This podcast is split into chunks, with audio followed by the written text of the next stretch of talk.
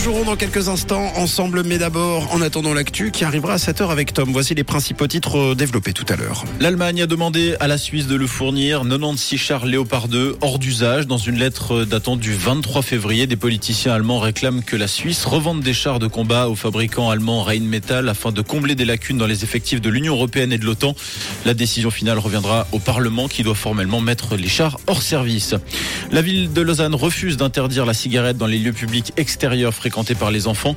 Le syndic de Lausanne, Grégoire Junot, affirme dans le 24 heures qu'aucune étude sérieuse n'atteste le danger d'être exposé à la fumée passive à l'extérieur dans les espaces publics ouverts et qu'en restreignant la fumée dans ces lieux, on prendrait le risque d'exclure certaines catégories de population, surtout les personnes les plus défavorisées socialement.